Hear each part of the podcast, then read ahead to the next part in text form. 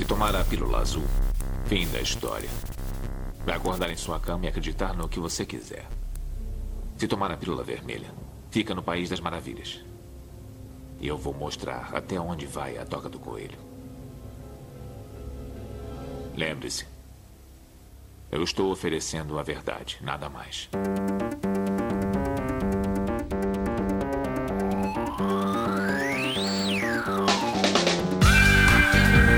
Magicando. Praise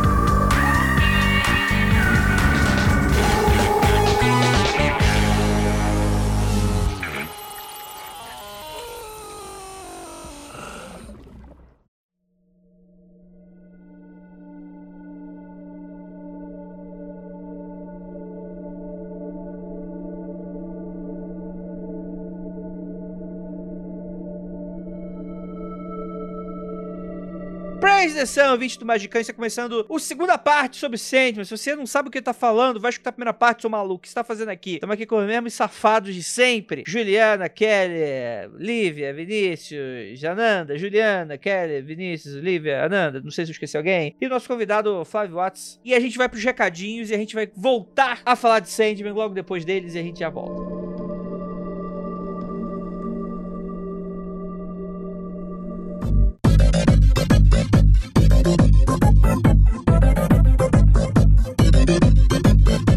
Olá, tudo bem? Bom dia, boa tarde e boa noite, dependendo do seu horário. Espero que esteja bem. Eu sou Ira Croft e este é o bloco de anúncios e recadinhos do Magicando. Já deu uma olhada no seu quadrinho de Sandman? Pegou a sua água, o seu caderninho de anotação?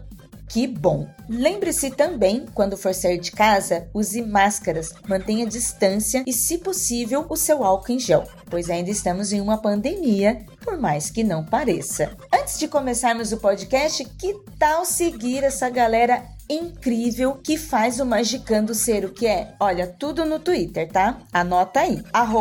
Magicando, arroba underline Ponzuzu, arroba Anandamida, tudo em caixa alta e o 1 no lugar do I, arroba Marcos Keller, o casal Penumbra Livros, arroba Lilica e arroba Piráticos 137 e, claro, o host Andreizila. E se você curte esse trabalho, quer e pode apoiar financeiramente, acesse o Apoia-se, pode acessar o link aqui no post ou procura lá por Magicando, como o nome do podcast, e com apenas 5 reais você já ajuda este programa e ainda pode participar das gravações ao vivo. Ótimo, não é mesmo? Vamos pro podcast? Nome de paz para você e até semana que vem.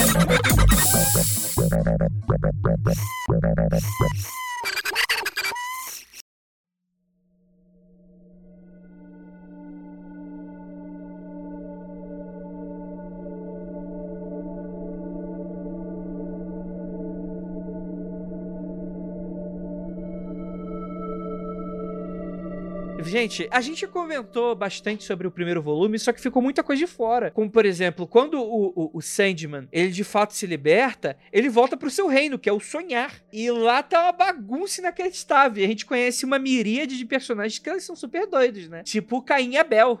Da primeira história. Eles ainda citam. Sou Caim da primeira história. Exatamente, a primeira, as primeiras pessoas a sonhar, né? Apesar da Eva não aparecer, cita Eva a primeiro momento também, né? E aí você descobre que existem fugitivos do sonhar, né? É, alguns deles, né? Alguns, inclusive, muito maus, né? Que além de você terem personagens que são tranquilos, tem os pesadelos também que acabaram escapando, né, gente? E é legal também que quando ele tá no inferno, ele fala que reconheceu algum dos demônios dos pesadelos. Que ou já habitaram pesadelos ou foram pesadelos, não fica muito claro. Isso é bem bacana também. Tem um desses aí que povoa meus sonhos. Eita. Falei. Não vai dizer qual? Não, aí deixa, deixa pros ouvintes fazerem uma enquete.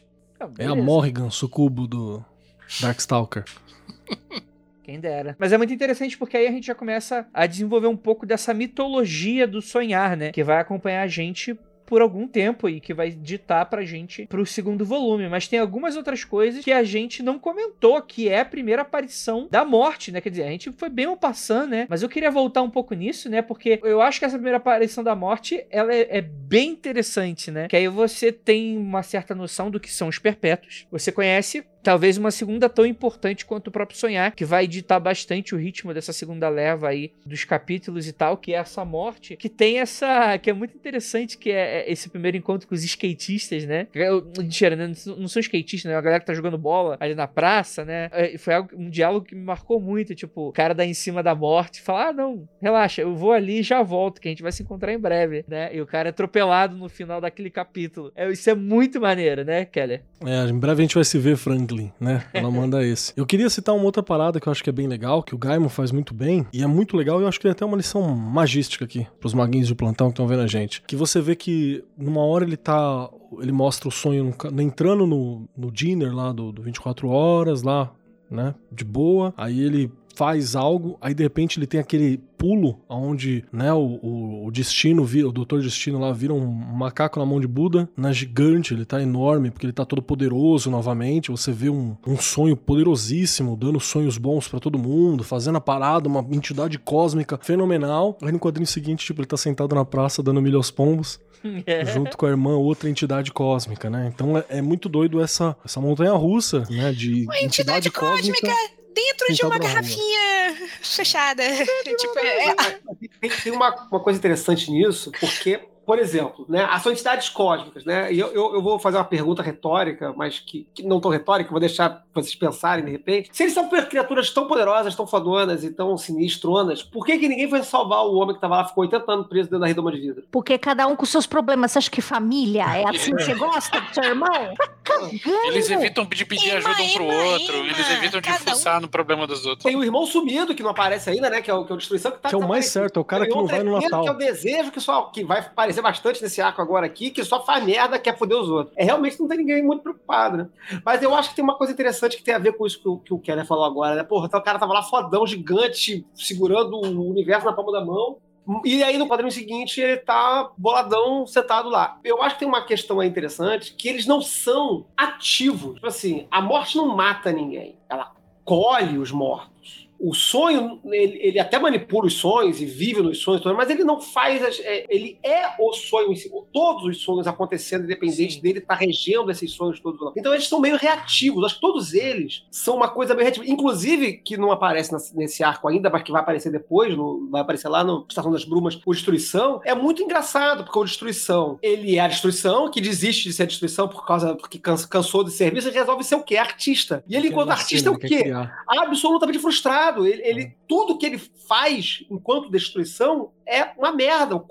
Ele não consegue cozinhar, ele não consegue pintar, ele não consegue fazer poesia, ele não consegue criar eu, nada. Porque eu acho que Mas aí tem toda uma outra teoria aí. Tem toda uma outra. Que a gente Sendo... não vai falar agora porque é lá na Estação das Brumas, né? É, porque senão começa um TED Talk e aí fudeu. A Estação das Brumas é só o penúltimo capítulo. Assim, não, é, é, é, o penúltimo não. A Estação das Brumas é dois depois. É. Com licença, não vou dar spoiler, não vou dar spoiler, não vou dar spoiler. Eu não vou dar um TED Talk, eu não vou dar um TED Talk.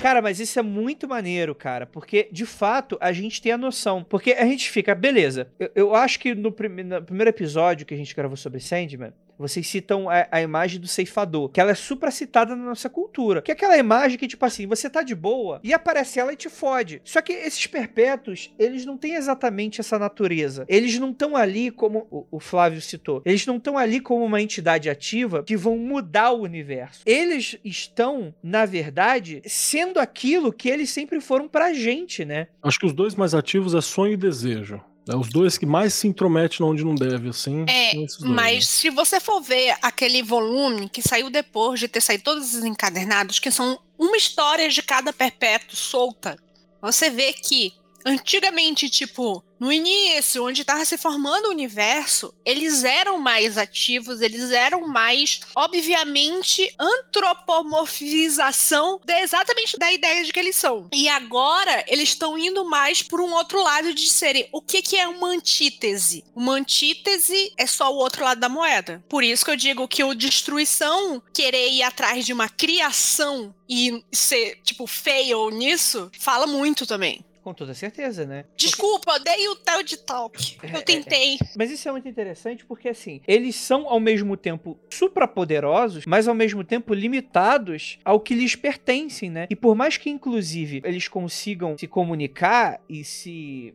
encostar em dado momento, o sonho é o sonho. E ele vai estar limitado ao que a humanidade tem com relação ao sonhar, né? E isso é muito interessante que, por exemplo, naquele capítulo que inclusive tá fora desses dois arcos que a gente vai comentar, que é o que é o capítulo dos gatos, né? Tem uma parte muito interessante que eles falam, cara, os gatos já dominaram a Terra, só que os humanos sonharam que eles dominavam. Em dado momento, eles dominaram porque sonhavam, né? Então você vê muito, muito Neil Gaiman fazendo um debate muito filosófico sobre a gente enquanto isso está sendo antropomorfizado. E isso que é o maneiro com relação enquanto a gente está vendo. Quer ver esses personagens que eles são super ativos em dado momento, super carismáticos, que eles têm uma agência, mas essa agência é limitada com relação a regras extremamente burocráticas e limitadas ao que eles se propõem a ser. E eles nunca vão ser diferente disso. Eu, eu, sei lá, eu não li os últimos capítulos. Vai que existe todo um plot twist aí envolvido que a gente não vai comentar nesse exato momento. Calma, Lívia, se controla, só doida. Mas a ideia é justamente todo esse debate, né? Afinal de contas. O que, que acontece com o sonhar quando o sonho tá aprisionado, né? A humanidade sofre com seus sonhos. Em dado momento acontecem coisas que eles vão precisar agir. Só que esse agir também é mais para defender um certo status quo da questão, né? Eles estão agindo para manter aquela coisa toda que é o que vai acontecer nesse segundo capítulo, que é o do Casa das Bonecas, né? Que você vai ser introduzido agora a uma miríade de personagens que, afinal de contas, o sonho fica aprisionado durante tanto tempo. Ele fica meio bolado, né? Ele fala, cara, eu fiquei aprisionado 70 anos. Aí você fala, o que que são 70 anos para uma entidade cósmica que não é uma vida infinita, tem uma vida desde o início da humanidade até o fim da humanidade, mas que é por que, que são 70 anos frente a isso, né? Mas mesmo assim dá uma chocada no sonho. Fala, cara, qual é e aí, né? Ele fica meio down, né? E ele aí... fala, né? O, o, tempo não passa diferente para mim. Ele chega a falar isso no, quando ele sai, né? É uma fração da minha vida, mas continua sendo 80 anos. E ele ainda se pergunta várias vezes: eu mudei, né? Ele fala: o que que isso aconteceu? O que isso fez comigo? Ficar tão perto do ser humano assim, ficar tanto tempo vendo essas coisas. O que acontece? Eu mudei? É a grande questão que ele faz toda hora, né? Exatamente. Me lembra outro capítulo, mais pra frente, que ele tem aquele, aquela aposta que ele faz com a, com a morte, que é com um cara que, que medieval lá, um medievo, que tá reclamando: a morte não serve pra nada, a morte não serve pra nada. Aí o sonho que tava ali no bar, no, enfim, não é bar, mas ele tá ali no, no, no, momento ali junto com, com a morte, dá uma olhadinha pro outro falou: vamos pegar a peça desse cara. E no final do capítulo você tem aquela coisa do. Que, que é Andrei, essa é uma dos meus personagens favoritos. É. O Imortal. De todo né? Eles se encontram a cada 10 anos, né? Acho que é 10 anos. Não, a cada 100 anos. Cada 100 anos. A cada 100 anos. Cara, esse é um dos meus personagens favoritos. Ele é muito engraçado, né? Que ele fala: não vou morrer, não. Morrer é coisa de gente idiota. Tipo, essas pessoas morrem porque disseram para elas que todo mundo morre. Então eu não vou morrer. Foda-se. Eu não sou. Mamãe disse que eu não sou todo mundo. E isso é muito interessante porque mostra de fato essa coisa. Eu acho que eu vou perder muito pouco do fio da meada em frente a essa discussão, que eu tinha uma coisa muito interessante para falar. Mas eu gosto muito dessa confluência do com, ao mesmo tempo, a gente está vendo personagens com uma agência e ao mesmo tempo eles são apenas uma coisa. E isso é muito doido dentro do quadrinho do Sandman, que nunca vai demais para lá e nunca vai demais para cá. Isso é muito maluco. E isso é o que mais me divide quando eu tô lendo Sandman. Que dentro dessa história, por exemplo, tipo assim, tudo bem, não existem pessoas imortais no universo e tal. Mas frente àquilo, pregando uma peça, a morte nunca faria aquilo sozinha. Ela precisa do cara que sonha, propõe a ideia de não morrer. Então aquilo só é possível porque morte e sonho estão no mesmo lugar. Então você pensa, caralho, isso é muito doido quando tu para pra analisar, né? Quando tu para pra entender essa conexão que todos esses personagens têm. Que aí é algo que eu vou puxar novamente pro final desse segundo arco da Casa das Bonecas, que eu vou falar mais pra frente, mas que eu dei spoiler em episódios passados, que eu falei um pouco sobre sonho e desejo. Como é que foi possível um ser humano aprisionar sonho, né? E aí você vai vendo essa confluência que é um negócio muito maluco e é o que deixa muito doido dentro de toda essa história e tal. E aí você vê o sonho tentando se reencontrar dentro de uma realidade em que ele não fez mais parte, né? Em que ele ficou isolado. E aí, o que, que eu faço, né? E eu acho que também tem muito desse diálogo com relação a o que, que era o sonho para as gerações passadas, o que, que é o sonho pra gente. Eu, talvez seja um diálogo muito interessante que o próprio Neil Gaiman tá fazendo com ele mesmo. O que, que era o sonho antes? O que, que era o sonho romântico, né? O sonho da inspiração dos artistas, o, o básico mesmo. E o que, que é o sonho pra gente hoje? No caso, pra realidade dos anos 80, tá bom, gente? O que, que é o sonho pra gente hoje? E aí, esse debate de um, de um sonho completamente melancólico, de uma sociedade meio quebrada, né? Que acho que a gente pode também passar um pouco pros dias de hoje, 40 anos depois, né? Daí a necessidade do Daniel. É. Que eu quero ver como é que vai ser resolvido isso na série, inclusive, porque a série, ele não passou 80 anos preso, ele passou 110. Então a série se passa nos dias de hoje com ele se libertando agora. Isso é maravilhoso, né? Essa vai ser a ideia da série. Então tende a ser bem interessante, né? E um pouco de medo, né? Porque afinal de contas vai ter que ter haver mudanças, né? Como teve nos deuses americanos. Será que vai ser interessante, né? É, no, no geral, no, nos deuses americanos, várias mudanças foram muito positivas até a galera da produção pirar lá e expulsar meia dúzia, né? Eu acho que foi bem, bem produtivo algumas das adaptações, ficaram mais interessantes. Então eu tô torcendo pra essa ficar boa também. Ô Vinícius, despeje suas teorias. Não, a gente tá aqui conversando e pode, pode ser a cachaça, pode ser qualquer coisa, mas eu tive um alumbramento aqui do que, que pode ser. Talvez toda a ideia desse Sandman do Neil Gaiman seja uma grande alegoria em que o autor tenha se escrito como Sandman. O autor é o sonho, saca? O que é sonhado é o, é o gibi e os sonhadores somos nós que estamos lendo. O autor se viu preso durante anos e anos e anos e boa parte da sua vida como uma força criativa restrita pela indústria dos quadrinhos e, e, da literatura, enfim. E um belo dia ele se libertou e recebeu uma carta branca da DC e falou: faz o que tu quiser aí, pega um personagem foda e arregaça. E ele falou: caralho, e agora? Então, o primeiro arco é uma, é uma analogia do Neil Gaiman perdidaço, sem saber o que fazer para escrever o Sandman. Eu vou te falar que para mim faz todo sentido, porque na mão. É, é a mesma coisa do, do Prometeia, assim. Prometeia e o Sandman, ele é um hiper sigilo, que é também o caso do, do, do saca? Pro Graham Morrison. É um hiper sigilo que o cara mesmo fez, onde ele tá, através de alegoria, reformando uma parte da própria narrativa. Porque é muito isso mesmo. Foi o, foi o, o Neil Gaiman querendo ser uma outra pessoa, né? Querendo se entender como uma outra pessoa e mudando, deixando muita coisa de lado, deixando outras questões de canto, começando a trabalhar com questão de romance mesmo, porque o fim do texto você vê que ele vai, ele vai flertando com, com romances, né? Ele vai flertando com narrativas mais épicas, mais epopeicas também ao, ao longo do caminho. E também não deixo de tirar a parte biográfica que você pode puxar, que ele era mega boy lixo também, mega esquisitinho, mega não se, não se enquadrava e fez o possível para ir melhorando ao longo do tempo, blá blá blá blá, uma etapa de desenvolvimento e tem algo de autobiográfico, né? Sempre tem. O, o artista tá nu, né? Se ele, ele vai descrever aquilo, mesmo que fale que não, alguma coisa acaba passando, né? Eu gosto dessa teoria. Inclusive porque o New Gamer ele faz uns cosplay de Sandman também. Mas eu vou, vou, dar uma informação interessante agora que eu acho que tem a ver com o que o Vinícius falou, mas dos personagens da série, aquele com quem pelo menos o New Gaiman já declarou se identificar diretamente foi com o Corinto. Por quê? Eu, eu não dormiria perto desse cara, uma boa. É, então, não, não dormiria mais no mesmo hotel que essa Vai, pessoa. Corinto. Não, mas tem, mas tem uma explicação toda é, é, metafórica aí, porque ele diz que. o Foda-se, Corinto- eu não dormiria perto desse pau. Ele diz que o Corinto devora com os olhos, né? Porque é a gente não falou ainda do dos personagens, mas o Corinto é um personagem que é, um pesadelo, é um dos pesadelos que, como o Andrei falou, né, foge do sonhar, né? Do dreaming, do daydreaming. Ele, é, alguns pesadelos fogem, e um desses pesadelos que o, que o sonho vai atrás é o Corinto, que se junta lá com o serial killer maluco lá. E ele tá sempre de óculos escuros porque ele tem bocas.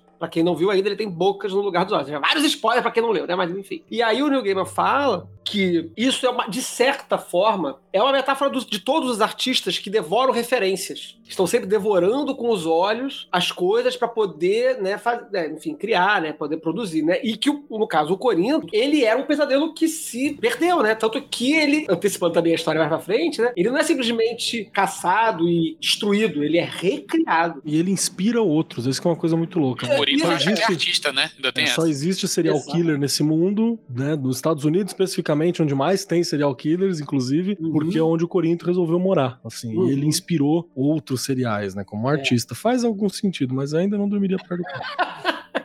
Na verdade, todo mundo que tava naquela convenção. Como é que você disse que é o nome A da convenção serialista, ela era de É, cereais, é, né? São dos cereais. O, o nome pra mim perfeito seria Psycon.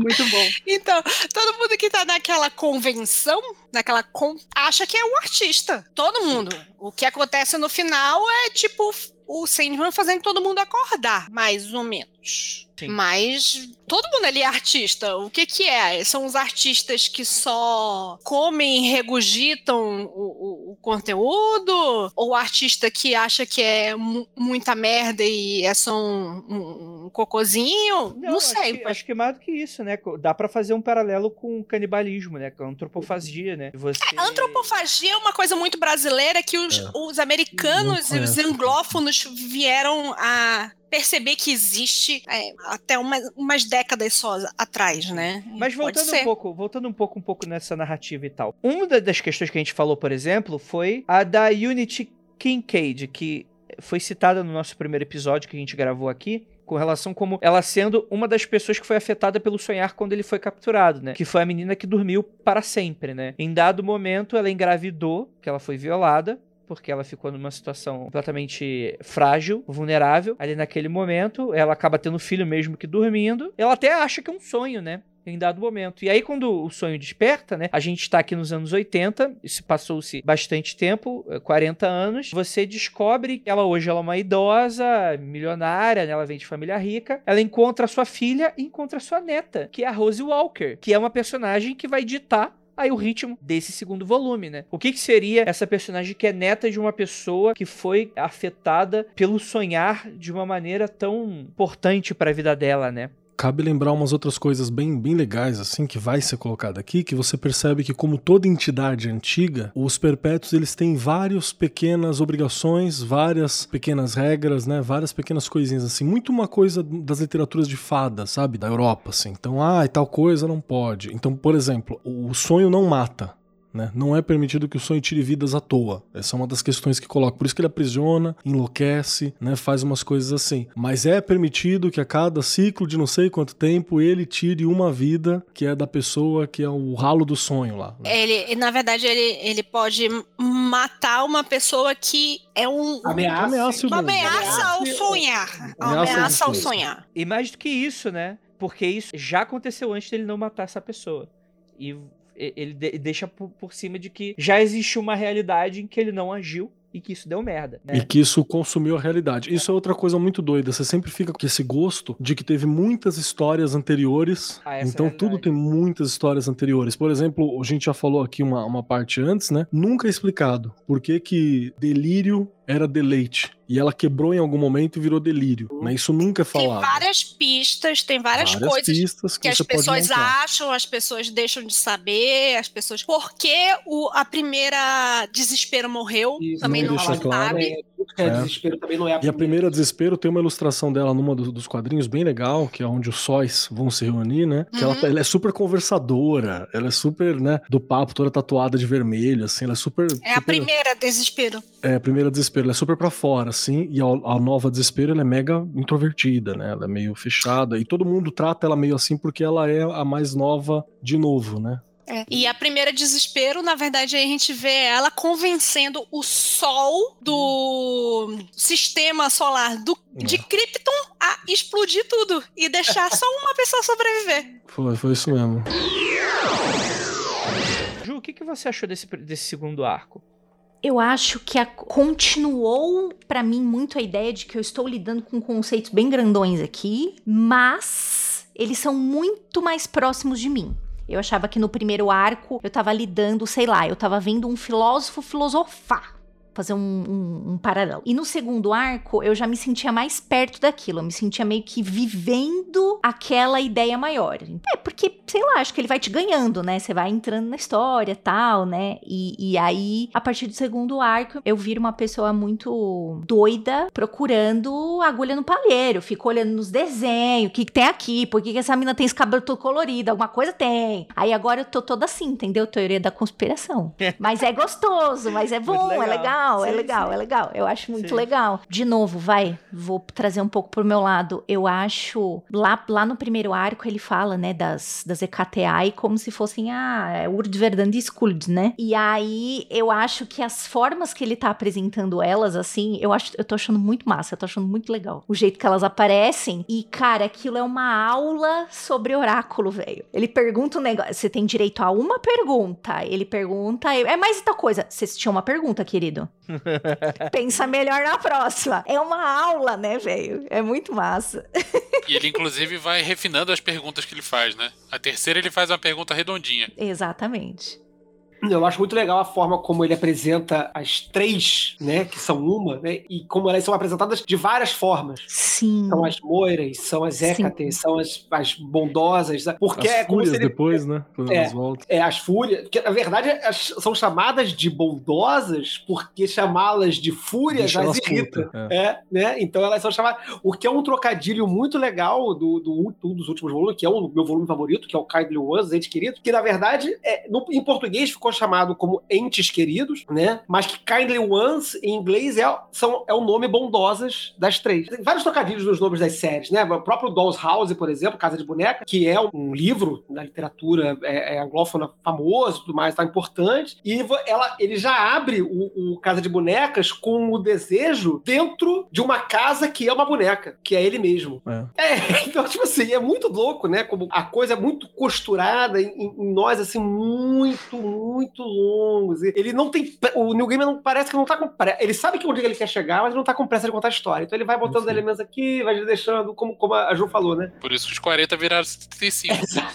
De- deixa eu até acrescentar uma coisa que a Ju falou que foi muito boa, né? Que a Ju falou assim, como é a, a parte que aparece as bondosas é uma aula de, de oráculo, né? Uma aula pra você saber como lidar, como conversar com essa questão de oráculo também. E até o 24 horas lá que a gente falou, é uma aula de roteiro, né? É, um, é, uma, é uma incrível aula, assim, de roteiro pra você dar uma olhada. É, é a história sobre como construir uma história, aquilo. Total, né? Que você precisa de um clímax, tem esse outro lado, você tem que ir e voltar, não dá pra acabar tudo bem, você precisa de um conflito, você não pode exagerar no conflito, né? Tem que ter outro ponto, o final, como é que vai ser. Então ele é toda uma discussão sobre como construir uma história, inclusive. Então tem essas, essas masterclass do Neil Gaiman, assim, ao longo do, acho que, pontos, né? inclusive, acho que o New Gamer tem um masterclass desses masterclass, assim, que tipo, Tem, vende na internet, que é dele. Inclusive, quem quiser, tem. Né? Ah, Caiu tem- o caminhão, tem- caiu o caminhão ali. né? Opa, caiu do caminhão, Tem, passa tem, pra tem cá. um caminhão derrubado aí que tem esses negócios aí. É. Mas é muito interessante porque a gente vai acompanhar mais de perto, porque anteriormente, beleza, a gente já conhece a proposta. A gente já conhece esse personagem, que ele vai ser um misto de agente barra orelha de toda uma história. E nesse segundo personagem, a gente é introduzido essa menina, a Rose Walker, que ela vai ser aí a protagonista da Casa das Bonecas, né? Que é esse capítulozão, esse arco de histórias, que a gente vai conhecer ela, de onde ela surge. No primeiro momento ele fala, pô, eu sou neto daquela mulher lá, ela me acha, poxa, é, e é interessante que ela, ela descobre que ela é neta de uma pessoa muito rica e ela não fica feliz, né? Ela fala, beleza, sou neta de uma pessoa muito rica, então a gente vai ter que encontrar também outras pessoas da família e tal. Ela descobre que ela tem um irmãozinho que ela vai buscar. Ela, ela sai da Inglaterra, vai para os Estados Unidos tentando encontrar esse irmãozinho que ela perdeu. Ela vai se hospedar numa espécie de uma república, né? No qual tem personagens muito Uma pensão, malucos né? Meio que uma pensão, É. né? E- Cara, aquilo Que é é uma a Casa das. Bonecas, né? Que, que é meio que a Casa das Bonecas do, do- do- da, da, série, né? Cara, ar. tem inclusive um personagem que é a Barbie e o Ken, né? É, é. Com esses nomes. Exatamente. A Barbie maravilhosa. Nossa, dá um, dá um nervoso de ver eles assim, né? É que nem aquele, é que nem aquele é, clipe do Soundgarden, né? O Black Hole. É. né? Parece que vai explodir a cara, né? Eu fiquei um pouco nervosa com os dois ali. E o engraçado é que a Rose, ela é total blazer, né? Tipo, tem aquelas figuras estranhas, né? Ah, nós somos a... Eu sou a Barbie, ele é o Ken. E ela, eles ficam esperando uma reação, né? Ela, ah, ela tá, fica, tá ah, bom. tá, tá, é nóis. Tem as, as Mulheres Aranha também. E sabe o- o- uma coisa desse da Barbie e do Ken que a gente só vai saber depois? É que, tipo, ele deixa ela, acho que no final de- desse arco, arco, e o nome da mulher por quem ele deixa ela é o nome de uma boneca que era concorrente inglesa da Barbie. E a Barbie depois vai virar protagonista de outro arco. E Pra sim. quem não leu tudo ainda, depois a Barbie, você ah, passou a Barbie. A Barbie depois vai virar protagonista de um arco incrível, Maravilhoso! Mais lá pra frente. E, e- e ao mesmo tempo a gente vai sendo introduzido a esse irmãozinho, que é uma história horrível, horrível, horrível. Que é uma família que pega ele porque ele é meio que órfão e tal, eles recebem uma pensão pra cuidar do moleque, e eles deixam, tipo, é o Harry Potter na vida real, né? Que é o que é o. Ele não ficaria só. Preciso, já que eu estou falando sobre impressões de leitura, eu chorei aquela hora que ele tá sonhando e que ele acorda com as mordidas de rato nele. Nossa, velho, acabou com o meu dia aquilo lá quando eu li, velho. Não, aquela, aquela ali é, é ruim. Sonhando com os, os sapinhos de Plutão e acorda com um rato mordendo na cara. O, o Casa de Bonecas é o arco que me fez mais eu me sentir mal. Que é uma coisa, às vezes, até boa, que é uma coisa que o, o autor tá querendo. Mas assim, eu já tinha uma coisa de incômodo desde o início do Sandman por causa do traço. Porque o traço, uma pessoa que pegou aquilo na década de 90, que tá acostumado com uma coisa, uma estética, aspas, aspas, clean do que seria a Marvel, do que seria a DC, pega aquilo e, e- e muda de artista para artista, muda o traço, muda o negócio, é uma coisa meio dá nervoso, tipo, eu sou uma pessoa que eu não consegui ler Electra Assassina, porque. Ah, eu falei Electra Assassina ou Electra Reborn? Não me lembro. Que era um traço bizarro, me dava um- uma angústia. E o Casa de Bonecas é, é- eu acho que é o episódio que é o o arco que me dá mais essa angústia, seguido por Kindred Ones. É. Eu acho esse arco o arco mais angustiante. Eu, eu lembro muito bem de ter ficado muito angustiado com a edição do, da convenção dos cereais, do Serial Killer. É esse, esta revista, eu- embora eu tenha gostado muito do gore bizarro lá do, do 24 horas lá da, da- da- do primeiro arco, a edição que, do- da, da convenção dos cereais lá, que eu esqueci o nome do, do- da história, é, essa edição ela é bem pesada. Essa história é bem pesada e eu acho Eu vou citar Hã? um momento que eu É, falei assim, é rapaz, eu quero ver isso adaptado da série. de que- É pesado, cara. Essa aí é bem barra pesada. Quando a, a história daquele gordão lá contando como é que ele virou serial killer lá, matando gatinho, no, brother, terminei de ler aquilo ali mal. Não, cara, é assustador, mano. É assustador. Você, você falou de uma outra coisa interessante. Sandman sofre muito em algumas edições pelo desenho, né? Por ter essa troca. Eu acho que ah, o texto é muito bom, mas você vai ter, por exemplo, o, o, o Entes Queridos é, é difícil, cara. Você, você, vê que, você vê que alguma coisa assim, você fala, puta, não sei se o desenho era esse o, o ideal. acho mas- Eu Mas- acho, eu acho muito favorito. bom, porque o negócio tá voltando a cada vez uma coisa mais simples, tá indo uma coisa É. Quase geométrica. geométrica, né? É, e, e, e tá indo, e você vai aprendendo a, se desapegar de uma coisa que é a certeza de um de um estilo. Não é? Do mesmo jeito É que o próprio Sandman se muda. Mudou o tempo. O, Sim. o estilo do, do, do Casa de Bonecas, por exemplo, ele é o quadrinho dos anos 80 total. Ele é o Vértigo Uhum. clássico, ele é o,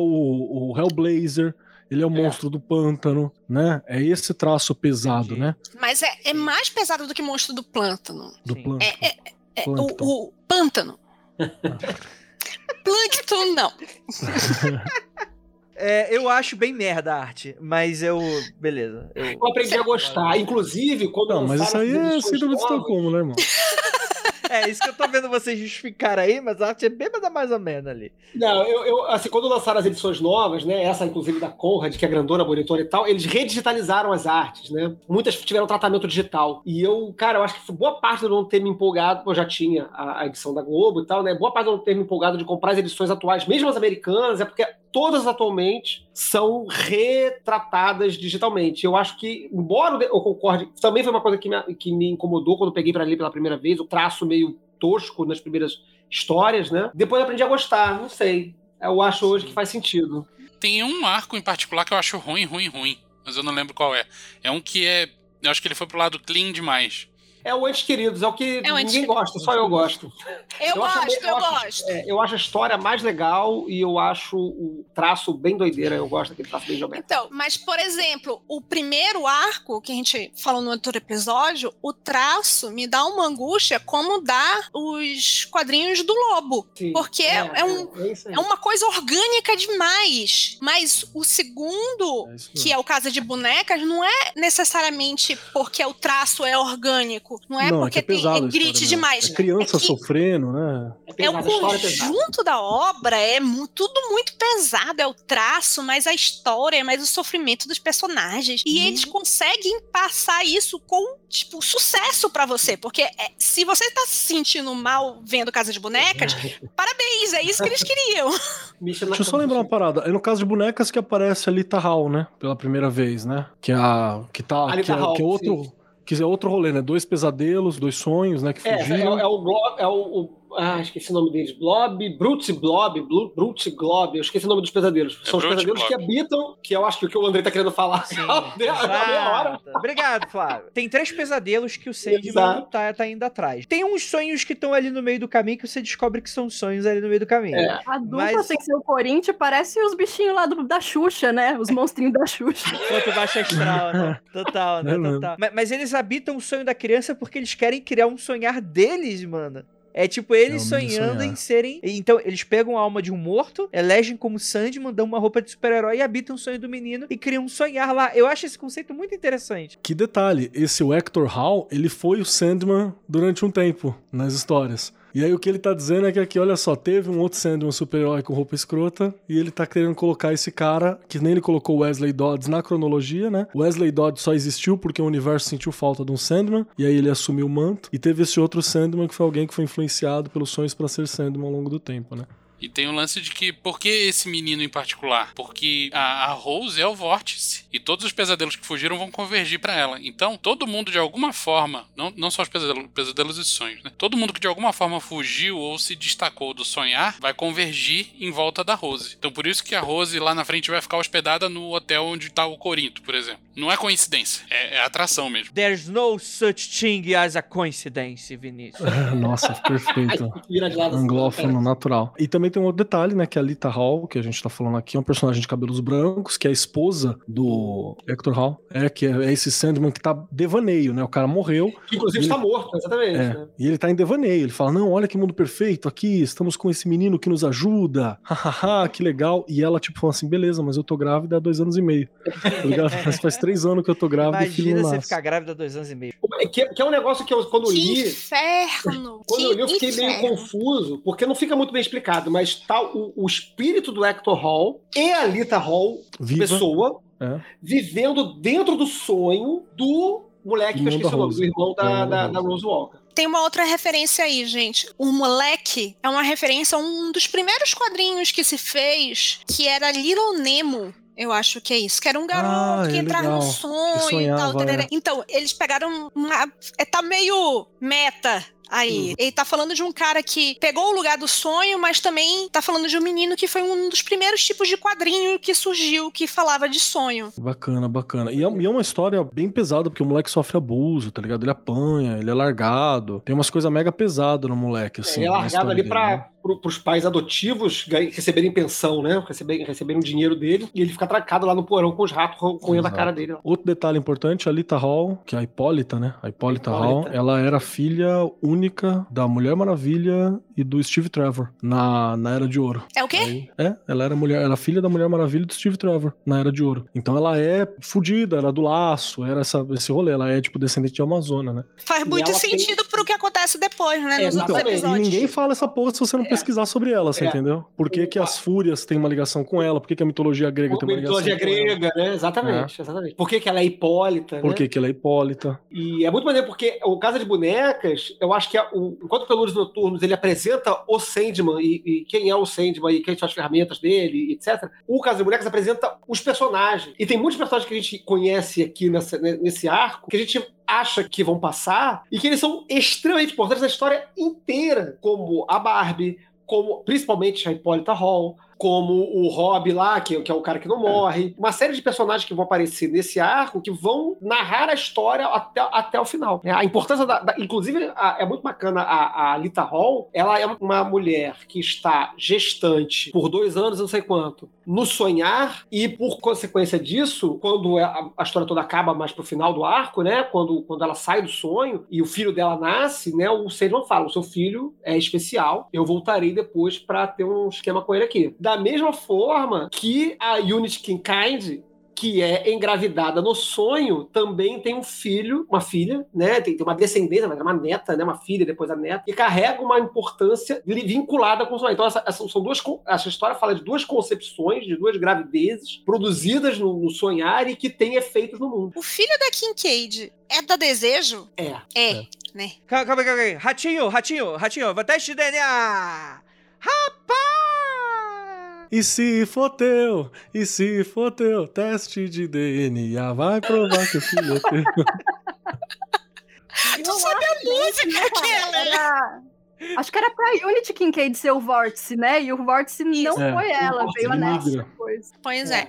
E aí a pergunta: o filho da Hipólita é do sonho? Não, o filho Não, ele nasce no ele é gestado no sonhar. Tá nos domínios dele. É, eu não sei se o Hector morre depois dela estar grávida, eu não lembro dessa parte. Ou se ela é engravidada do fantasma do. Ela é engravidada do fantasma. É, eu não tava lembrando dessa parte. Eu, eu- eu lembro que ela está grávida no sonho, mas eu não lembro como é que ela fica grávida lá. Gente, se criou é pai. Que coisa é? Pai é quem Ninguém criou, né? Criou. não nasceu, cara. Ninguém nasceu. a criança- Lixo! Se ninguém Só criou, lixo. Tudo bem, se ninguém que, criou, na a gente real, a primeira pra que a aparição dela já é gestante, né? A primeira aparição dela já é grávida. E Ela, ela ainda tá confusa, tipo, nossa, mas eu tô com esse barrigão, mas esse bebê já era pra ter nascido, não era? E ela pergunta pro marido, e o cara, não, não, não, é assim mesmo. E os pesadelos ficam lá, não, peraí, vamos caçar. o Cara, inimigo, isso o é um pesadelo que toda minha amiga grávida disse que tinha. Que ela ficava grávida pra sempre. E o outro é que a barriga explodia que nem o alien. Que saudável, né?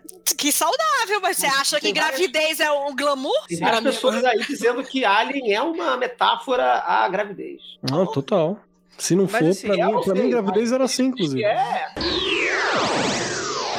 Mas é uma, uma coisa muito interessante essa discussão toda que ilustra bem isso, né? Quer dizer, uma gravidez feita em um sonho, de fato, é um sonho, não é uma gravidez real. Então o sonho chega e fala: esse filho é meu. Só que, obviamente, dentro do universo fantástico e tal, o filho é tido, blá blá blá. Você mais pra frente, depois disso aí não, não, não importa aqui pro nosso arco. Isso fica uma promessa, o sonho fala: ó, eu vou pegar esse, esse filho aí quando ele nascer. E a mulher fala: não, não é. Mas quando tu para pra analisar, tá, tá- tá certo, porra, é um sonho, caralho. Não, não é um, não é real, caralho. Ele chega a ver o, o, o bebê, na verdade, nascido, né? Ele, eu acho que ele fala isso já com o, o É. Daniel, Nascido. é, já e na, tem no aquelas- né? E tem aquelas histórias do Daniel entrando no sonhar sozinho. né? o É, Daniel é. vira um. Ele vira um Little Nemo. Ele tá de boa aqui, haha, ele dorme e aparece na casa do Caim e Abel. A Rose Walker, ela vai para os Estados Unidos e ela vai para essa pensão, conhece quem é a Barbie, conhece as irmãs Aranha, por aí vai e tal. Ela recebe uma informação de onde está o moleque e vai lá pegar o moleque, né? Aí tu vê, porra, vai dar merda, né? Porque os caras lá estão prendendo o moleque, tá querendo a pensão e tal. Ela vai, antes de chegar na casa do moleque, ela vai dar uma dormidinha num hotel onde está acontecendo uma convenção, uma Comic Con. Só que ao invés de nerdola, tem algo um pouco mais leve, que é o que? Serial killer. Então você descobre ali que ela tá fodida, né? Com todo dos personagens, né? E, e é o que a gente tá falando aqui, né? A convenção dos cereais, né? E aí tem essa, tem esse, essa da dubiedade, né? Parece que a gente tá lidando ali com, com cereal, né? Tipo, de, de grãos, né? E, e- e, na verdade são serial killers de fato, mano. É, é, é o Não disfarce era que eles coisa usam, né? transgênica, era assassino. É, é, é, ma- mata de outro jeito. É porque é a forma como eles se disfarçam, né? Porque o, o- tem, um cartazão, né? Convenção de cereal com C mesmo, né? Aí eu trocadilho de, de, meio que curtem essa ideia, né? De, de que Sim. ah, a gente é convenção de cereal. Ah, Nossa, e é muito maluco, né? Tipo, eles fazendo aquelas palestras, tipo Comic Con mesmo, né? Tipo, não, e aí, por que, que a gente mata, né? Ou coisa nesse sentido, né? Tipo, É. por que, que a gente tá atrás? Nossa, Cara, cara, é tipo tem- Jedi Con do inferno, sabe? Porque não é Comic Con. Comic Con vem gente de fora pra falar. Jedi Con que é a galera mesmo que conversa lá, né? Cara, tem um painel sobre a participação feminina entre os serial killers. É tipo, ai, por que toda serial killer tem que ser a, a, a viúva negra? Tem os, tem os trechinhos que eles botam dos painéis, né? É muito bom. É, é muito bom. É- Essa história é foda, mas tem uns momentos Essa que são história é muito foda. maneira, né, mano? E tem um cara lá que ele se finge de serial killer. Não, não, ah, calma aí. Antes É. de qualquer coisa, a gente apresenta. Não, calma. A gente precisa falar que a gente é apresentado ao personagem Coríntio. É, exatamente. Que é, é- é- até esse momento ele já tá apresentado. E Você vê que ele tem uma importância dentro dessa convenção. Mas até esse momento, todas essas histórias que a gente tá falando tá intercalando com a história dele. E que a gente tá vendo. Cara, isso é muito genial. A gente tá vendo pela perspectiva em primeira pessoa dele. Perspectiva o quê? A gente tá vendo pelos olhos dele. Personagem que não tem olhos. Você tá vendo o que, que ele tá interessado. Cara, isso é muito genial. Muito genial. Muito bom mesmo. Isso é muito maneiro, muito maneiro. E, cara, é um personagem horroroso. É o tipo, é, tipo assim, o Chorozon, ele é fichinha perto desse personagem. Eu prefiro encontrar o Chorozon do que encontrar o Corinthians. O Corinthians é um, é- é um cara muito bizarro, cara. O design Ele é total dele é clifa, doido. né? Ele tem uma pegada assim que você olha e fala, rapaz, esse maluco é bizarro. Ele foi criado pra ser o pesadelo ideal, o pesadelo Uhum. perfeito. Uhum. Então, cara, ninguém quer encontrar com ele.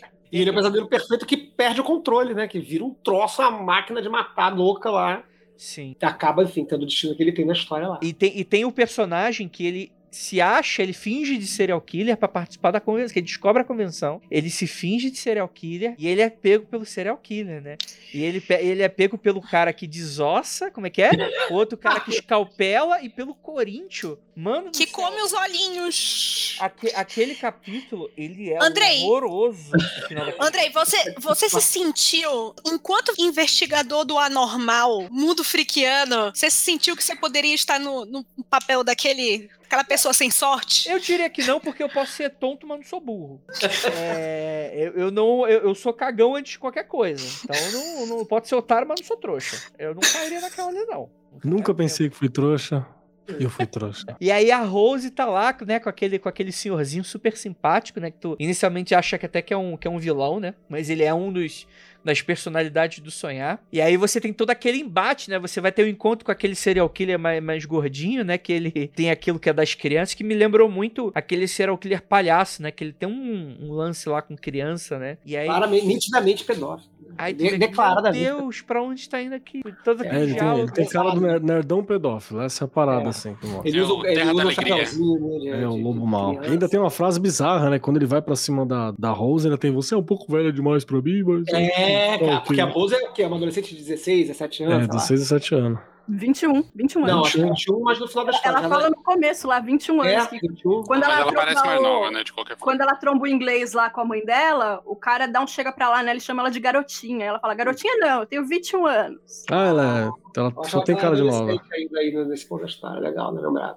Isso aí. E, Mas tem uma, cara, uma associação muito bizarra também na história, quando tá contando a história desse, desse gordão, desse, desse psicopata pedófilo, que alguém falou, acho que você também falou, né, do lobo mal, né? Ele usa uma camisa de lobo mal e Ah. tem uma série de, de referências à história do Chapeuzinho Vermelho, que ele se identifica com o lobo, é bem, é bem pesado, assim, é, é, é bem feito, né? Mas é, como- é uma história pesada, É né? não é contado a história original da Chapeuzinho Vermelho, né?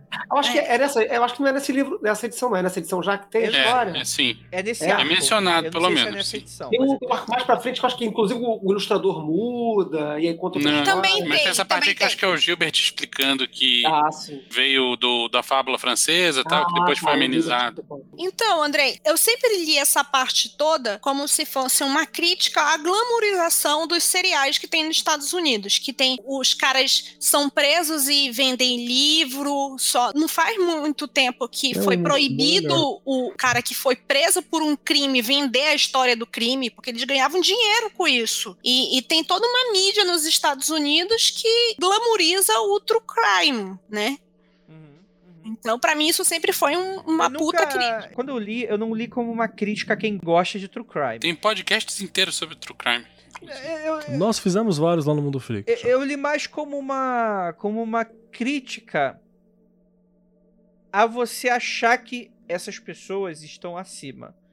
Porque existe um pouco dessa ideia de que o serial killer é uma pessoa super inteligente, super sagaz. E é uma romantização disso. Os serial killers eles não são isso. Então, pra mim, a crítica tá mais com relação a essa romantização de como o, o- no caso, como o serial killer se enxerga, mas apesar de que Mas, Andrei, você tá pensando isso do ponto de vista de uma pessoa que é sensata. Não, Tem tudo bem. pessoas que mandam cartas pro serial killer dizendo Ah, casa comigo, Sim, entendeu? sim, sim. Você ainda está entre a porcentagem de pessoas que tem um, um carimbozinho assim de sensatez. Mas só um pouquinho. Só um pouquinho.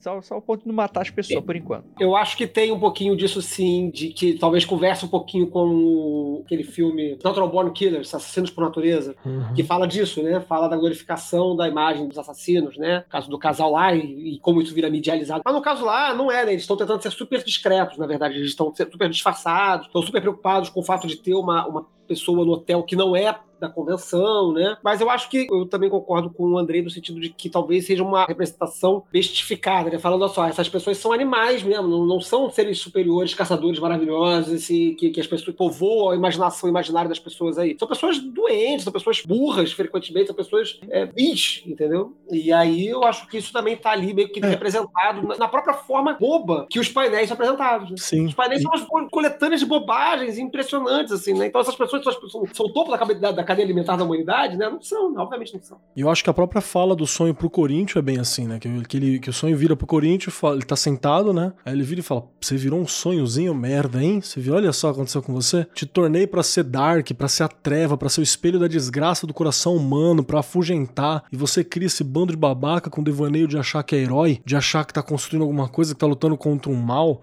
Ah, ele dá uma esculachada e o Corinthians, eu não, vai, não vou morrer sem lutar. Fala, que lutar é meu cu, você vai virar pó. Lutar. Não, o que você tá só falando? piso aqui? na bosta porque quando tô. Tô distraído. Exatamente. Como diria Marcos Keller. E é, porra, foi uma puta de uma lacrada ali do, do, do Sandman. Fala, rapaz. Não, mas é só o que ele faz. Ele, ele não pode abrir a boca sem ter que ganhar. É folgadão. É, o Sandman é. O, Drop the mic. o, o Sandman nesses dois primeiros volumes é só Drop the Mic, bicho. Quando, quando Vou falar mais um insight aqui, ó. O Sandman, o Sandman foi o primeiro personagem, tipo o Slime, que vence todo mundo, hein? Tá aí. É, deixa pra lá, não vou- citar anime, não, que vai, vai atrair coisa pior que serial killer e nerd, que é o otaku. Isso aí eu não quero dando- escutando no podcast. É... Mas, cara, é muito legal que aí existe uma semi-conclusão dessa história, né? Que a Rose vai, encontra o irmãozinho dela, só que há um problema, que a Rose é, descobre-se que ela é o vórtice do sonhar.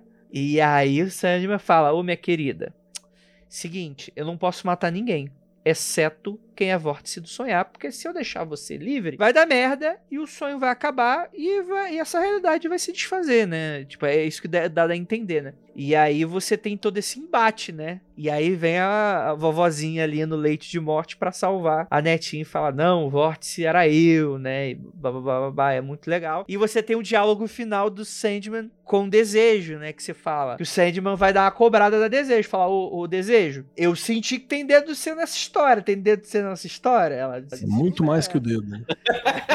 Ela dá Gente, de bem mais conversar. Nossa, ficou tão óbvio assim que era eu? E é legal porque aí a gente descobre que o sonho tem uma picuinha com o irmão e irmã, né? Que é o desejo. Tipo assim, eles não, não se bicam. E você não descobre de por que eles não se bicam até anos depois que terminou tudo e eles fazem esse especial que é um conto de cada perpétua. E tipo assim, eles só não se bicam e você não sabe por quê. Você sabe que eu tô lembrando aqui? Qual, qual que é aquele que mostra na pensão o quarto da, da Rose? Que tá a Chantal, a Rose, a Barbie. É um dos capítulos finais aí. É quando ela tá É de um fato se tornando vórtice, né? Que você tem os sonhos. Ah, tá. É, que aí começa os sonhos a pirar. Mano, eu, eu acho esse capítulo também perturbador, assim. Não sei, por algum motivo ele, ele. Não sei se é porque vai mudando o estilo do desenho, mas eu acho ele bem perturbador, assim, também.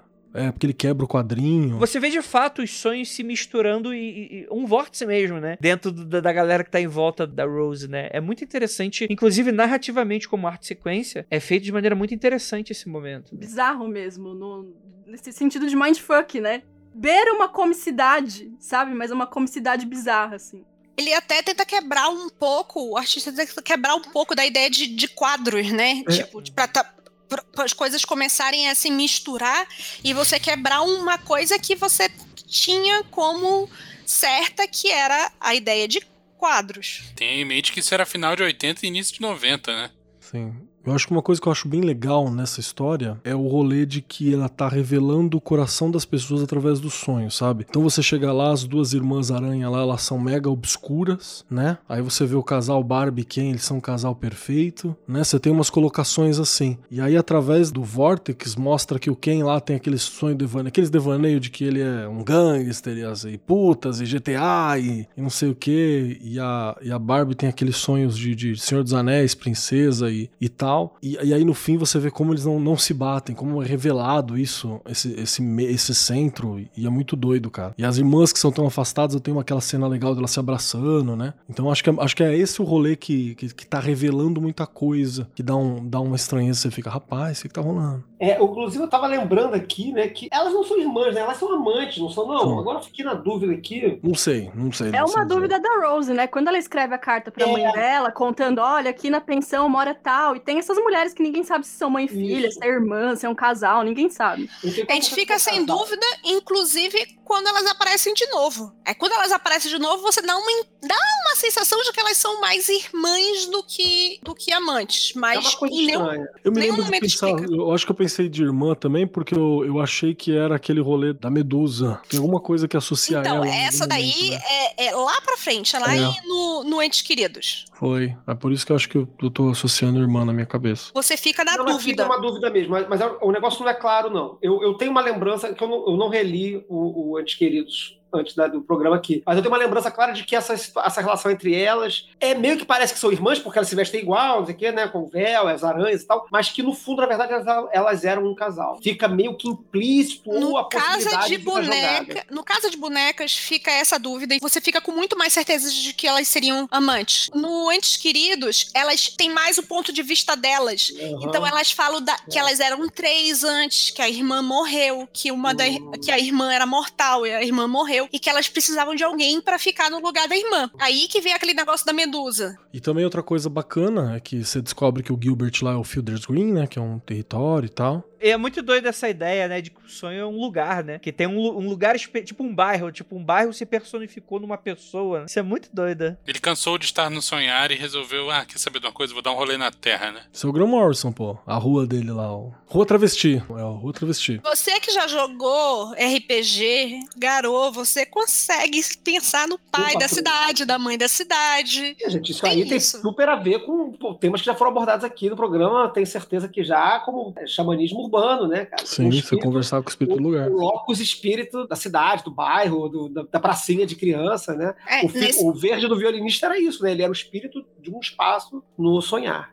é, e era um lugar que seria o lugar ideal, o lugar É. idílico. Então, tipo, mesmo o lugar não existindo, como ele era muito imaginado, Uhum. ele teve uma personificação. Eu acho que isso é um pouco parecido do que é. O cartaz tem o testemunho de Jeová. Não, na verdade, eu tava pensando num personagem fictício que muitas pessoas acham que realmente existiu, que Sherlock é o Holmes. Sherlock Holmes. Ah, O mais clássico de todos, né? É, tem muita Eu- gente que acha que existiu. o que você me falou me lembrou foi do, da biblioteca do Lucien, que também acho que ap- aparece no volume anterior, né? Acho que aparece no Prelúdios Noturnos, né? Que é a biblioteca de livros que foram apenas imaginados, né? Que não foram escritos, foram livros que foram. Aquele livro que você nunca escreveu, que você ficou adiando e morreu eventualmente e, e nunca foi escrito, tá Alô, lá. Andrei! Do, do sonhar. Foi. Você ouviu essa parte? Pode repetir, Flávio Watson? Não, eu já entendi, já entendi já. Ou, e também me lembrou aquela biblioteca do Borges, né? O Borges criou a biblioteca infinita, né? Que tem tudo lá, tem um conto Isso. dele muito louco. Que o difícil é só se achar coisa. Só quem consegue achar no sonhar, inclusive, é o Lucien, né? É, E tem- tá- E tem uma outra história que é a Biblioteca Mágica de Bibi Bokken, do Jostein Garda. E tem a biblioteca L-dimensional do Terry Pratchett, que todos os livros. Todas as bibliotecas, na verdade, são interconectadas, porque não existe nada mais mágico do que o livro e muita mágica junta distorce a realidade. Que é o rolê de que também nessa última edição, né? Que aparece o, verde do violinista e tem o sonho e tal. Que aparece a Rose pedindo pela vida. E aí você vê um pouco do que é esse, esse sonho cruel, né? Que ele fala: não, não, é com maldade. Você só tem que morrer, tá ligado? É, ele, é- é- não tem, ele não tem a menor dúvida. Ele não tem um conflito moral de que ele tem que matar a Rose. A Rose é só um É, você vai ter que morrer isso aí. Ela não. ali. Deve ter outra forma. Não, não há nada que eu possa fazer, não. Não, não tem isso, não. Ó, não É. é nada pessoal, né? Mas eu tenho que fazer um trampo aqui. Foi mal. Quer te matar, eventualmente. Voltando um pouquinho sobre essa cobrança do sonho no desejo, né? Eu fiz isso num episódio passado, mas eu queria retornar aqui, que era aquela coisa que é deixar mais claro ainda como que esses perpétuos eles são limitados à humanidade, né? Que ele fala desejo, tipo, não adianta, bicho. A gente não vai controlar esses seres, né? Existe uma confluência aqui. Eles nos limitam, nós somos entidades ultrapoderosas, mas eles são o nosso cercadinho. A gente não pode parar com eles. É eles que definem o que nós somos, né? E existe essa, essa chamada na chincha do sonho, o que eu achei que dá muitos insights pra gente que trabalha muito com, com ficção, talvez com magia. É muito interessante sobre essa coisa, talvez, que existe muito, principalmente no brasileiro, de você ter muito aquela coisa de tratar entidades que não são santos católicos como santos católicos, né? Como entidades fazedoras de destino e que você deve alguma coisa a elas moralmente falando, ou que talvez sejam sempre superiores a você num sentido mais ético, ou, ou sei lá, ou de poder, ou o que seja, né? Né? E, e sobre essa coisa de construção de realidade ao seu redor, mas que é, deseja um negócio meio incontrolável mesmo também, né? Quando tu para pra pensar. É algo que vai estar na natureza dela sempre que possível também, né? E é muito doido ser o sonho a falar isso, né? Falou, cara, a gente é limitada. O cara que, que, que é o que eu sonho, né? É muito interessante essas palavras finais do. do E ela não arco. compra, né? Ela dá Ela uma não compra. bugada. Ela dá uma bugada, ela fica bugadona. Dá um- uma tela azul nela e ela fica pensando nisso. Ela entra em estado de negação e ela fala: Não, seu cu. São, todo mundo é escravo de mim, né? Que sou o desejo. Eu acho desejo, desejo é meu perpétuo preferido, assim. Eu acho que é mu- muito complexo, é fantástico a colocação. E eu, eu gostei muito do Prelúdios lá. Prelúdios, acho que é o Prelúdios, né? Que é o, o- essa edição nova que saiu também, que É, mostra uma outra face do. Traduzido, é, é a abertura, né? Overture. É, Overture. Saiu em é. português como singular. Prelúdio. Gente, Ah, tá. Alguém, algum dos novos assim. bacharéis poderia me dizer? Eu li uma história, não sei se eu li, se eu ouvi um audiobook. Eu vi uma história do desejo que é mostrando como foi criado o amor romântico na Idade Média. Que era uma aposta do desejo com um rei que ela tinha, sei lá, tá amaziada lá durante um tempo. E o rei queria que ela ficasse, que se tornasse a rainha dela. E eles fizeram uma aposta de que haveria alguma coisa mais forte do que o desejo. Alguém conhece esse conto? Eu, eu ouvi esse conto pra Tá, mim, era um não, tá no. Sandman, tá, tá em algum canto mesmo. Tá no. Sandman. É porque tem aquela, aquele livro, Coisas Frágeis. Ah. Não, Coisas Frágeis? É, é, Coisas mas que é tem dois. É, Tem espelhos e fu fumaças e espelhos É, e tem coisa coisas frágil- frágeis. É, o Coisas Frágeis é de contos do Neil Gaiman, né? Tem um outro que é de contos dos perpétuos, mas escritos por outras pessoas. Hum. Não sei. Que eu esqueci agora não. Agora não sei se é uma Coisas Frágeis ou se é um outro livro. E aí talvez tenha sido nesse livro aí. Eu não lembro. Eu, eu, eu acho que tem esse livro. Sei. Não, acho que não tem, não. Mas tem um livro de contos dos perpétuos, escritos por pessoas que curtem amigos do Neil Gaiman, tipo a Tori Amos e tal. É porque eu, eu tô num nível de ler Sandman e Perpétuos que eu já não sei aonde, mas eu li as coisas. Eu tenho informações que eu não sei de onde vieram. Foi o, o Essa é a minha vida download. com livro de macumba. Eu chamo isso aí de conhecimento pulverizado do ocultismo. Se alguém perguntar, mas onde tem essa referência? Fala, ah, cuzão. Desculpa aí, bicho. Esse sou eu com quadrinhos. Eu tenho esse conhecimento que, sei lá, veio o download do astral. Isso aí, gente, isso aí. Alguém quer comentar mais alguma coisa antes da gente encerrar? É, bom, enfim, né? a gente fez um grande spoilerzaço de três horas de duração e dois episódios. Eu queria mais das impressões da Ju, assim, É, sobre, ficou sobre essa, caladinha. essa edição. Ah, mas da, desse arco, eu acho que eu falei. Aquele sentimento de querer terminar logo pra ver no que, que vai dar, e quando termina fica aquele vazio, né? Ai, terminou a história. Mas eu já peguei, porque o, o Keller. Ele viu um caminhão passando e derrubando os negócios. Aí ele me falou: Olá, Juliana. Aí eu peguei tudo, né? Então agora vou continuar. Mas é, é o que eu tava falando em off, né, pro pessoal hoje no, no grupo da diretoria. O Neil Gaiman, pra mim, é muito fácil me apaixonar pelas histórias dele, porque as histórias do Neil Gaiman, pra mim, é tipo assim: tá faltando. Eu tô jogando Tetris e aparece aquele negocinho que vai, se eu fizer assim, ó, só assim, tum, ele vai encaixar direitinho. E eu vou achar todo o sentido do mundo, né? Eu gosto muito dele contando história, então eu já fiquei apaixonada, tô querendo ler tudo tal. Chorei sangue quando vi quanto é o preço da coleção completa. Mas aí é essa coisa. Sei lá, eu vou vendo do caminhão, um dia a gente dá um jeito disso. Pois é, eu nunca tive as edições completas também. Eu só me sinto muito grato por ter Prometeias, entendeu? Peguei promoção boa, saca? Mas eu- um dia eu terei todos os Sandmans também. O, o legal da edição da Globo, dessa edição dos anos, dos anos oit- no- 90, né? Final dos anos 80 e 90, é que a contracapa, ca- todas as edições, a contracapa é um detalhe da capa mega ampliadão, assim, no verso. Então é, é, é muito legal de você ter uma coleção que você tem frente e verso sem propaganda, assim, tipo, só a arte mesmo no quadrinho. E isso nenhuma outra edição, fora os encadernados, naturalmente, né? Nenhuma outra edição é, de eh, folhas soltas tem. Mas eu tô querendo comprar o Absolute Sandman, é, mas é, enquanto o dólar estiver aí na- ne- ne- nesse valor meio, meio proibitivo, vai, vai, Vai rolar, ficar né? pra- Inclusive, o que caiu do caminhão foi a edição da Globo escaneada, né? É essa É? daí que caiu da Globo. Eu acho que ela, é porque deve ser que a galera. já- Aquele abraço, aquele abraço pra galera do Farra, foram que foi eles, deve, deve ter sido o Desonorato que fez essa merda, porque só ele que fazia isso, né? Isso aí deve ser Ô. do tempo de Orkut, devia ter rolado isso aí. Vinícius, meu irmão ainda tá vendendo a coleção toda do Sandman? Sei lá, o irmão é teu, fera. Não, mas ele tinha deixado aqui pra vender, tava todinha. Eu não me lembro não se ele quis. vendido? Não, eu não vendi porque eu achei que ele ia ficar se arrepender. Aí ele apareceu aqui da outra vez 15 e agora. disse: Tu vendeu? Aí eu 18 disse, eu não falo mais. Não. Depende. Quanto você quer de resgate? Eu vendi, mas eu tenho É, não sei onde tá, não. Tem que ver, sei lá. Só pra, pela curiosidade do É da colecionador. Conrad, Flávio. É o da Conrad. Completa? Os 10 volumes? Eu acho que falta o último livro. Não, tem Lembrei. todos, só não tem os spin-off. Tem o Espelho Distante, Noite Sem Fim. Não, Noite Sem Fim é um arco normal, né? Não tem o da morte. Deixa os fim é nerds terminar de conversar que eles estão em outro, outro, outra sintonia aqui. Vamos Fala. fazer um negócio aí depois. Não, eu ia falar que isso aí é injusto tá vendido, você falando tá vendido. Você já tem, você já leu, eu não li. Tá, tá, não, tá vendido sim, eu te empresto. Tá alugo, né? Eu alugo. Eu prefiro, na verdade, eu prefiro que qualquer um de vocês compre, gaste e empreste pra mim depois. É, ó, tem investimento na amizade, né? Investimento na amizade é superior a dinheiro. Mas eu queria fazer uma pergunta pro Andrei. Ah, fala, fala. Quando que a gente vai fazer o episódio de Pop Magic sabor Sandman? Que é Sandman aplicado. Sandman Porque aplicado aí, magia. aí vira magicando. Aí a gente vai. Era pra, era pra ser o segundo episódio de hoje. tá? Não! Esse é o episódio de semana que vem. Hum, O mês só termina no quarto mês. só termina quando acaba. Só termina quando acaba. N- nós vamos ter um mês de Pop Magic, então. Nossa, misericórdia. Muito quadrinho. Socorro. Eu topo. É isso aí, gente. Gostaria muito de agradecer a presença de todos vocês, lindos e lindas, que ficaram até aqui e acompanharam essa popeia aqui. Infelizmente, a gente não fez de todo mundo, né? Todos os quadrinhos aí do, do Sandimão.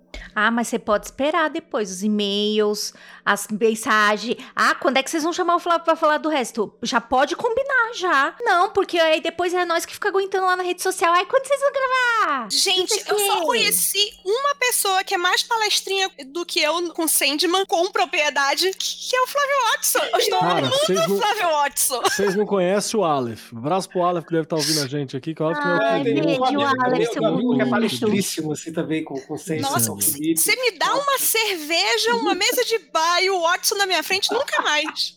Fica papejando até de manhã. Rapaz, se isso não for um ciclo do inferno, nada mais é. Ai, gente, é isso. Muito obrigado por todos vocês que acompanharam essa live e essa mesa mais do que maravilhosa. E é aquilo, Ósculo no bode e Praise the Sun pra todos vocês. Sonhem comigo. Beijo em todos.